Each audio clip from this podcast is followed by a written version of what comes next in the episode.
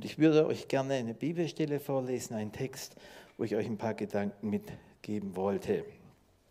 So, Paulus ist auf seinem auf einer Missionsreise nach Rom, soll dorthin, soll dort vor den Kaiser gehen. Und dann äh, kommt, geht er in das Schiff und dann kam ein großer Sturm, das wisst ihr. Und dann aus dieser Geschichte heraus, Apostelgeschichte 27, wollte ich euch ein paar Verse vorlesen. Da steht, und und weil man nun lange nicht gegessen hatte, trat Paulus mitten unter sie und sagte zu ihnen, ihr Männer, man hätte mir gehorchen müssen und nicht von Kreta aufbrechen sollten, dann wären wir uns dieses Leid und dieser Schaden erspart geblieben. Und nun ermahne ich euch, dass ihr unverzagt seid, denn keiner von euch wird das Leben verlieren, nur das Schiff ist verloren. Denn diese Nacht stand bei mir ein Engel, des Gottes, dem ich diene und dem ich gehöre. Und er sagte zu mir, fürchte dich nicht, Paulus, du musst vor den Kaiser gestellt werden. Und sieh, Gott hat dir alle geschenkt, die mit dir fahren. So, man stellt sich das doch mal vor, ne? Gott sagt zu Paulus, geh nach Rom und in Rom wirst du Missionseinsatz haben beim Kaiser und Klar, da denkst du, wow, Paulus geht auf Missionsreise. Da wird bestimmt das Wetter schön sein. Sie werden Anbetung auf dem Schiff haben, werden vielleicht ein paar Delfine sehen, äh, werden mit den Matrosen reden und sie werden eine unheimlich gute Zeit haben und die Sonne wird scheinen und wow, mit Paulus auf Mission. Und gerade das Gegenteil passierte. Paulus war allein keine Anbetung, kein Licht, keine Wärme, keine Sonne. 14 Tage grausamer Sturm. Nichts zu essen, keine Sonne, kein Licht. Geschrei, Furcht, eine extrem schwierige Situation. Und mittendrin ein Paulus. Und wie ging es in dem da? Versteht ihr, äh, plötzlich kamen Umstände, die sich keiner wünscht. Und Paulus wusste, dass das kommen würde. Und obwohl er wusste, dass es zu einer Katastrophe kam, blieb er im Boot. Obwohl er wusste, andere haben einen Fehler gemacht und ich werde darunter leiden. Blieb er im Boot. Paulus hat keinen Fehler gemacht. Paulus war nicht auf Irrwegen.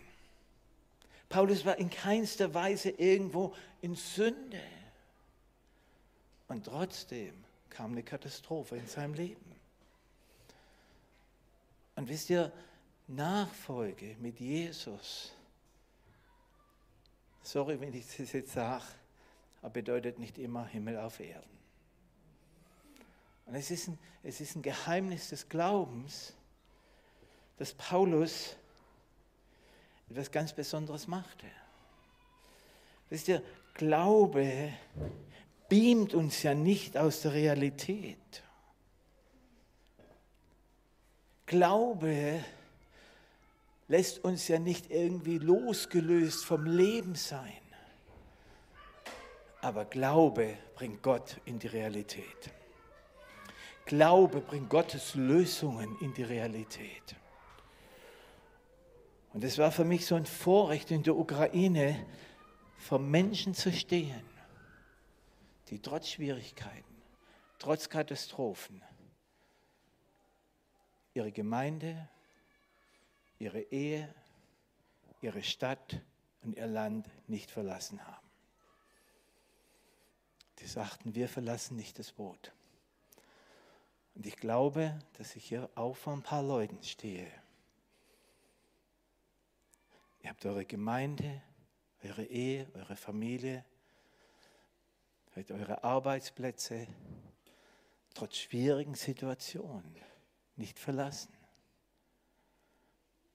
Und das war so unheimlich Kostbares.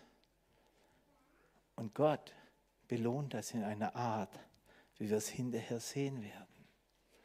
Und wisst ihr, der Paulus, der hat irgendwie verstanden, da komme ich gleich drauf zurück, das ist ein Geheimnis des Glaubens, dass Gott in die Realität meines Lebens kommt. Und wie geht es uns denn manchmal? Sam, kannst du mal kommen? Weißt du, unser Leben ist ja manchmal so. Auf der einen Seite, auf der einen Seite, da wissen wir, ah, da ist Jesus, da ist das Reich Gottes und das ist unsere Berufung und da sind die Gaben und die Fähigkeiten und das, wir, wir empfinden manchmal, das zieht uns und das zieht uns und da wollen wir hin. Auf der anderen Seite ist eben, sind Versuchungen, sind Ängste, sind Depressionen, sind Schwierigkeiten, vielleicht auch Sucht oder, oder Sünde und das zieht uns auch. Und manchmal empfinden wir uns, wie wir so und der arme Sam, der muss dann immer entscheiden und, oh, wie, und manchmal hat er gar keine Kraft mehr. Und Paulus musste sich entscheiden, bleibe ich im Boot, ja oder nein. Und, und, und er empfindet und er denkt, boah, da zieht jetzt Jesus. Und dann denkt er, oh nein, da zieht die Welt. Alles nur sein Gefühl. Die Wahrheit ist was anderes. Die Wahrheit ist nicht, dass Jesus hier zieht. Wenn hier Angst und Sorge und Depression und Unglaube und Zweifel und Sünde kommt, wisst ihr, was die Wahrheit ist? Die Wahrheit ist, Jesus verlässt diesen Platz und geht hierhin und stellt sich zwischen Sim und die Welt. Jesus geht hierhin und sagt, ich bin dein Schutz, ich bin deine Heiligung, ich bin dein Erlöser. Und Glaube in die Welt zu bringen bedeutet, stelle Jesus zwischen dir und der Welt. Stelle Jesus zwischen dir und den Schwierigkeiten. Lass Jesus handeln. Du musst nicht kämpfen, er hat für dich gekämpft. Du musst dich nicht erlösen, er hat dich erlöst. Du musst dich nicht heiligen, er ist deine Heiligung. Amen. Amen. Danke. Und das ist ein Geheimnis zu lernen. Jesus zwischenzustellen. Und Paulus hat es offensichtlich verstanden. Und weißt du, dann, dann war Paulus noch allein. Und oft, oft fürchten wir vor Einsamkeit. Aber es war das Alleinsein, diese Einsamkeit des Paulus, wo Jesus sehr direkt zu ihm reden konnte. Und ihr Lieben, manchmal bist du allein. Als Leiter bist du manchmal allein. Vielleicht bist du allein in der Schule als Christ. Vielleicht bist du allein in, in deinem Dorf als Christ. Kämpfe nicht dagegen. Sondern diese Einsamkeit, die wird Gott benutzen um ganz besonders zu dir zu reden.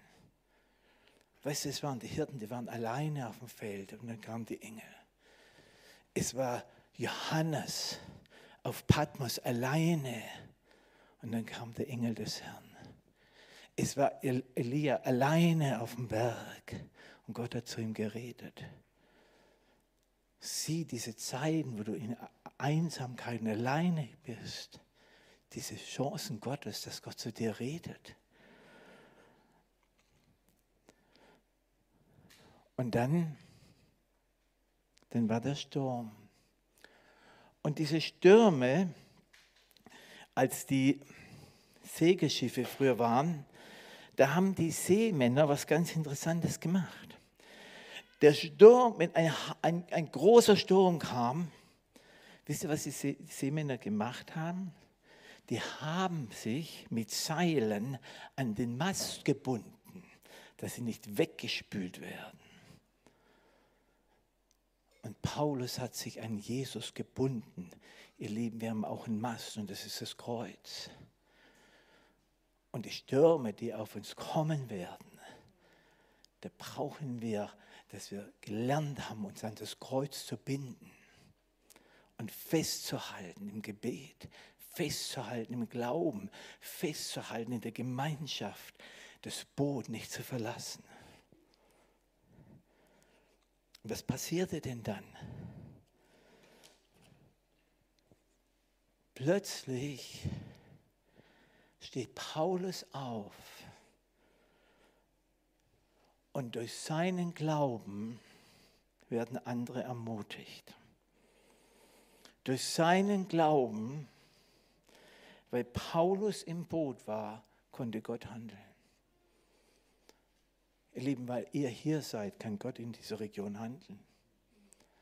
Weil du in deiner Familie stehst, kann Gott in deiner Familie handeln. Durch Paulus seine Anwesenheit kam das Reich Gottes in das Boot. Und was sagt denn der Herr? Weißt du, was der Herr sagt? Fürchte dich nicht. Steht übrigens, habe ich gehört, 365 Mal in der Bibel. Manche sagen 366 Mal auf der Schaltjahr. Ich weiß es nicht genau. Aber eins weiß ich. Das geistliche Gegenüber von Furcht ist nicht Mut, sondern das geistliche Gegenüber von Furcht ist Liebe, weil die vollkommene Liebe treibt die Furcht aus. Und in Zeiten, wo Not und Schwierigkeiten kommen, wo Stürme kommen, brauchen wir Räume der Liebe, Orte der Barmherzigkeit, ein Revival of Mercy. Die Menschen in diesen Dörfern, die hatten genug Not, aber sie hatten einen Riesenmangel an, an Liebe. Und vielleicht werdet ihr auch bald in diese Situation kommen, wo Liebe ganz wie Furcht auch in dieser Region austreibt. Paulus sagt, äh, der Engel sagt, fürchte dich nicht, du musst vor den Kaiser gestellt werden. Stürme können Gottes Pläne nicht aufhalten. Stürme können Gottes Pläne in deinem Leben nicht zerstören. Aber Stürme machen Gottes Kraft klar. Stürme machen Gottes Kraft klar. Und was ist denn dann passiert? Was sagt denn Gott dann zu Paulus? Er sagt, du wirst vor den Kaiser gestellt werden und sieh, Gott hat dir alle geschenkt, die mit dir fahren. Wow. Innerhalb von fünf Minuten hat er eine riesen Gemeinde auf dem Schiff gehabt. Gott hat zu Paulus gesagt, ich schenke dir das ganze Schiff, alle Seelen, alle werden gerettet. Keiner wird verloren. Warum? Weil er im Boot war. Menschen werden hier gerettet. Warum? Weil ihr hier seid. Etwas weiter sagt Paulus zu den Leuten, habt Mut. Dein Glaube beeinflusst andere Menschen. Dein Glaube wird andere ermutigen.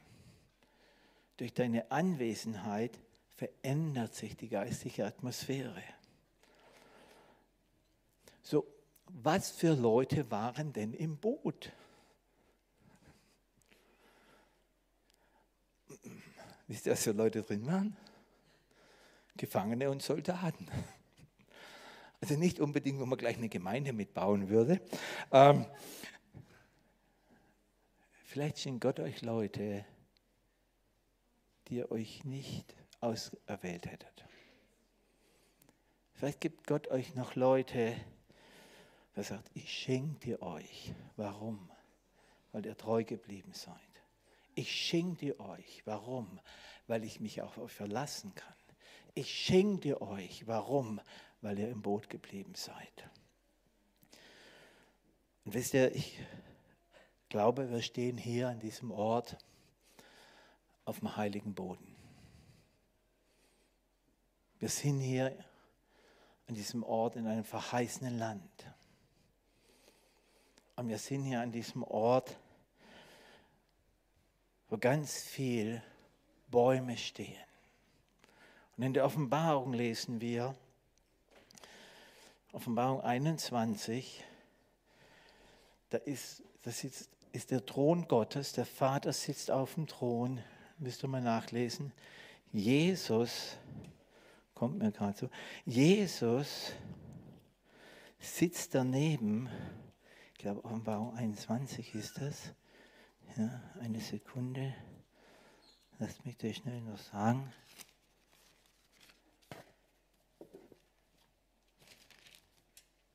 Ja, sorry, 22.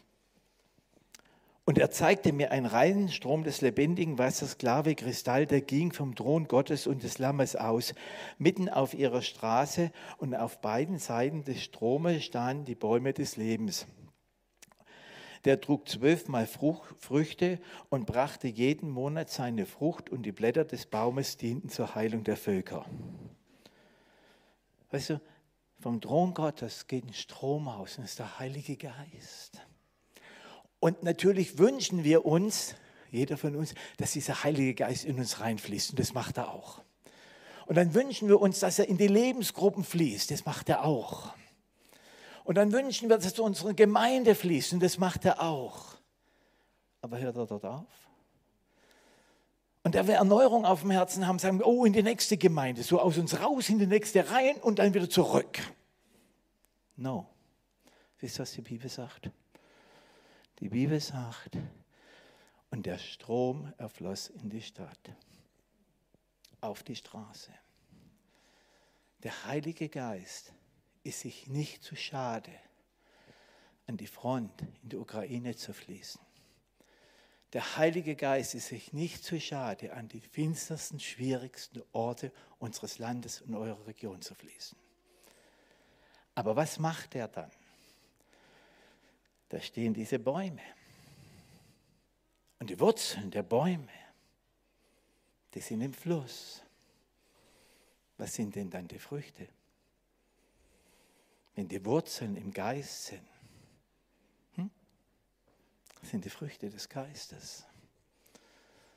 Und weißt du, mit jeder Tat der Liebe, mit jeder barmherzigen Art, mit jeder geduldigen Handlung dienst du zur Heilung der Nation. Jede Frucht des Geistes in deinem Leben dient nicht nur zu deiner Heiligung, sondern dient zur Heilung deiner Region. Und hier sind ganz viele Bäume. Und Gott hat diese Region besetzt mit Bäumen. Und er tragt viel Frucht. Aber die Frucht dient zur Heilung der Nation. Und deswegen, wir sind hier auf heiligen Boden. Wir sind in einem verheißenen Land. Macht den Raum eures Zeltes weit. Spart nicht. Setzt die Pflöcke weit spart nicht. Ihr seid groß, aber denkt größer. Ihr habt eine bestimmte Region, aber Gott will eure Grenzen erweitern. Jesaja 54. Gott will eure Grenzen erweitern. Und manchmal musst du vielleicht von ein paar Vorstellungen loslassen damit Gott deine Hände mit Größerem füllen kann. Ich würde gern beten. Vielleicht können wir aufstehen.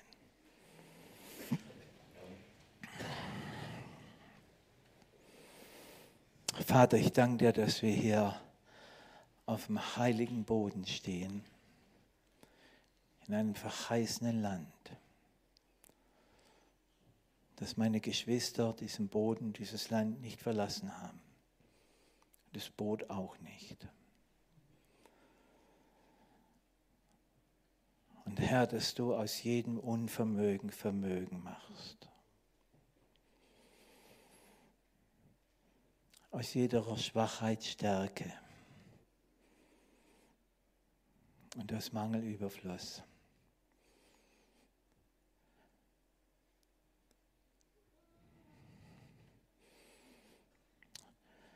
Jesus, ich danke, dass von diesem Ort Söhne und Töchter des Königs, Prinzen und Prinzessinnen ausgehen werden. Und dass sie predigen werden, das Reich Gottes ist nahe. Kehrt um und glaubt dem Evangelium. Und es sind etliche hier. Ihr seid diese Söhne und Töchter. Und ihr seid nicht nur Söhne und Töchter, sondern ihr seid auch Prinzen und Prinzessinnen. Als Kinder des Königs. Und der Herr ruft euch. Geht ins Land. Eure Bäume sind gefüllt mit diesen Früchten, die zur Heilung der Nation dienen. Der Herr steckt, steckt die Pflöcke weit, spannt die Seile weit. Und Vater, ich bete, dass du das jetzt einfach in unsere Herzen hineinfallen lässt. Ich bete, dass du meinen Geschwistern hilfst. Manche sind hier und ich glaube, ihr müsst an etlichen, und müsst nicht, aber der Herr will dir etwas Kleines aus der Hand nehmen, dass er dir etwas Großes geben kann.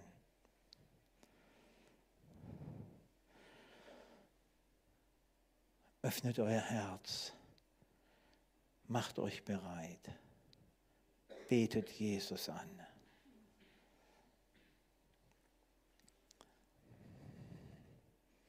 Und Heiliger Geist, ich bitte dich, dass du für die unter uns, die in diesem Kampf stehen und sich so hin und her gezogen fühlen,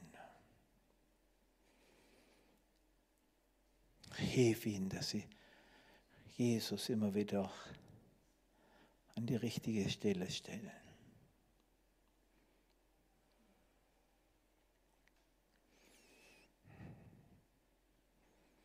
Danke, dass du da bist.